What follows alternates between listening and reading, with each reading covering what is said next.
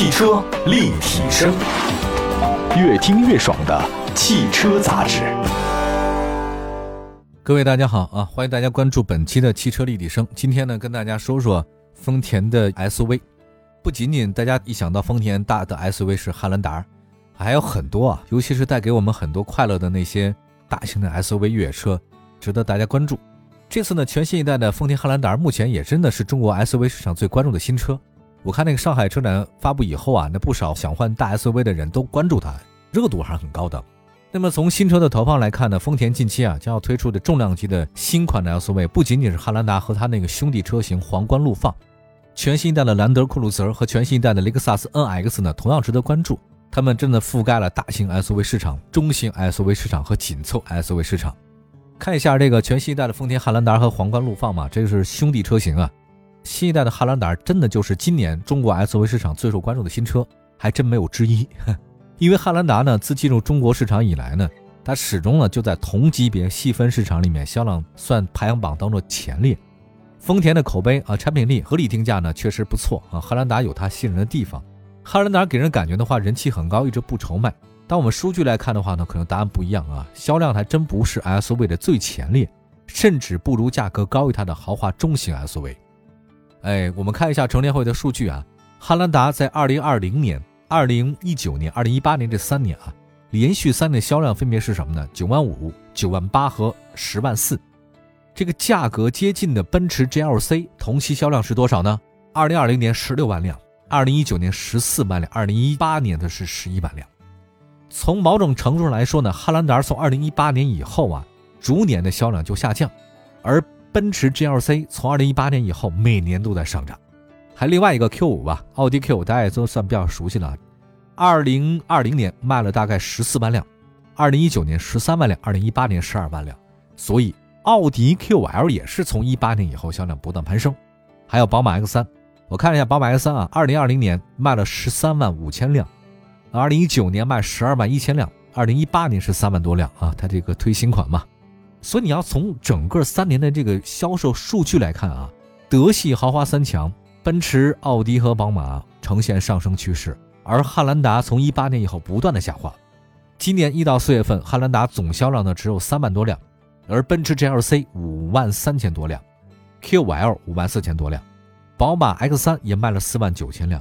客观的数据表明，虽然汉兰达在网络上人气很高，感觉并不愁卖，但事实上它不如德国的这个三强当中的豪华中型 SUV 受欢迎，这是一个非常现实的问题。哈。那么汉兰达跟德系三强的销量也反映出一个事实啊，在三十万到四十万预算的情况之下，很多人会选择。豪华品牌的五座中型 SUV，而不是实用性更强的七座汉兰达。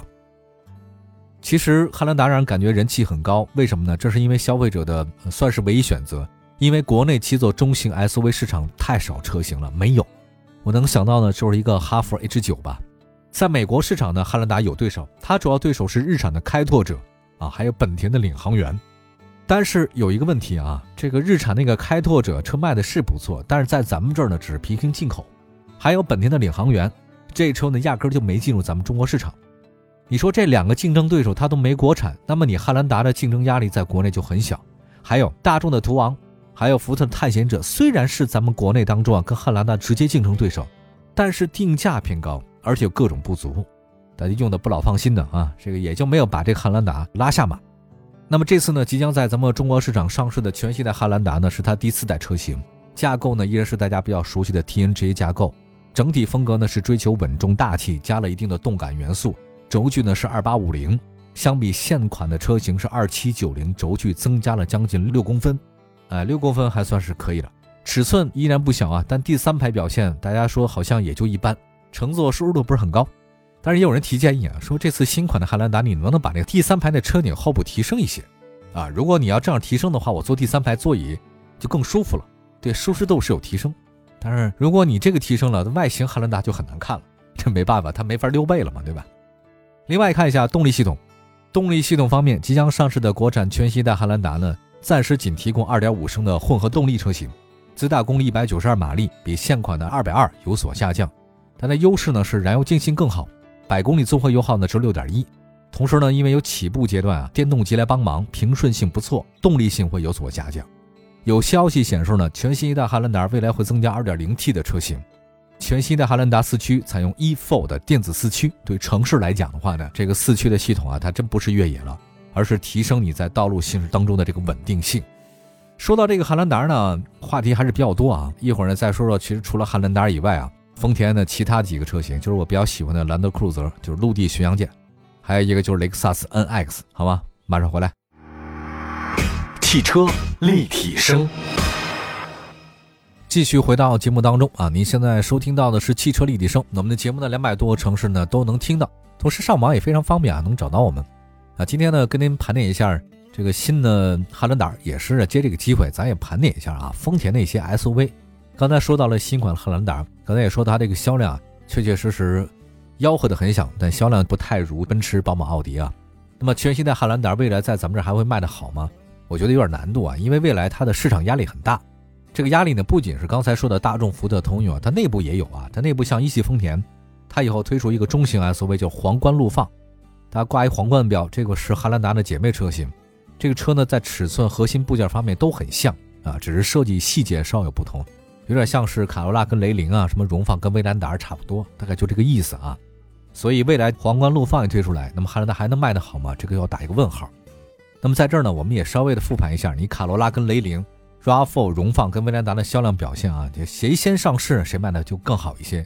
比如说卡罗拉跟荣放啊，销量更好，它这口碑比较好。对于皇冠陆放的话呢，有同样难题，但是有个问题啊，皇冠陆放呢会在性价比上呢比汉兰达更有优势。如果您是一个追求实惠的消费者的话呢，我想您选择皇冠陆放的可能性是不是更多一点？另外一个，丰田是牛头标，这个有情怀啊，但是如果前面是个皇冠的标呢？对于一些更有情怀人来讲，也许是会选择的，对吧？好吧，我们先说到这边吧。还有其他的车型，讲讲全新一代的丰田兰德酷路泽，它就是陆地巡洋舰啊，只是我们现在用音译啊。我觉得还是以前的老的名字好听啊，叫陆地巡洋舰。你说这感觉就不一样。陆地巡洋舰和兰德酷路泽都是兰德 Cruiser 车系的车啊，这是老款。我觉得对于一个任何一个想买大型硬派越野车的人来讲，兰德酷路泽一定是他的备选名单当中排在前列。越野性非常好，可靠性很好，舒适性不错。只是当初啊，国产的兰德酷路泽不太成功啊。那随后呢，就平行进口，它呢，确确实实是毫无争议的大型 SUV 的市场销量的冠军。这个车，二零二零年兰德酷路泽交强险数量是两万三千九，二零一九年是三万二，二零一八年是两万八，销量非常稳定。这个车是很多北方纯爷们的最爱。但是呢，因为达不到国六标准，现款的兰德酷路泽呢暂时退出中国市场。但新的车型马上该来了啊，也算是丰田大型 SUV 市场的这个重回中国。那么过去三年来看，丰田压根儿就不会放弃中国咱们内地的大型 SUV 市场，并且它有非常稳定的客户群，比如像我，就特别喜欢兰德酷路泽。来看一下兰德酷路泽的数据吧。啊，这个轴距是二八五零，提供三排七座或者八座。车辆的离地间隙、接近角、离去角跟现款车是一样的。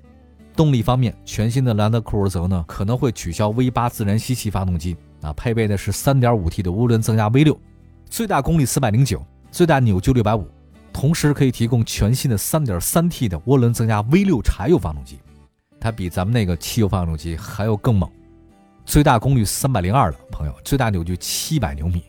传动方面的话呢，依然是十速的手自一体变速箱。看这个数据啊，就觉得它就是为了越野而生的。丰田的这个陆地巡洋舰，我第一次坐它的时候就在西藏，那个是二零零七年的时候，一下让我印象特别的深刻。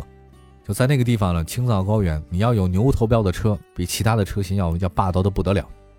好像我没有看到第二款的像这样的大型 SUV 的越野车型啊，给我们中国人留下这么深刻的印象。你还记那句话吗？叫什么？车到山前必有路嘛，有路必有丰田车，对吧？确实很厉害。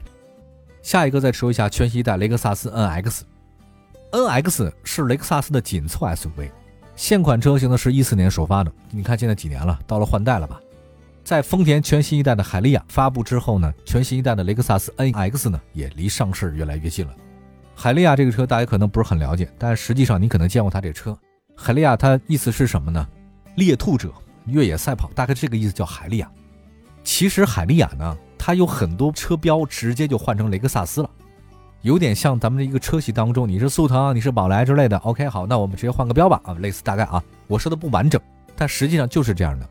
但后来慢慢慢慢的，随着海利亚的车越来越多，雷克萨斯车越来越多，开始有些区分。但实际上中间有些车型啊，比如说第一代和第二代的，有很多是换标的，也很正常。那么之前有消息显示呢，国产海利亚呢是今年十月国产上市，定位呢比那个 RAV4 荣放高，但比雷克萨斯 X 低一点。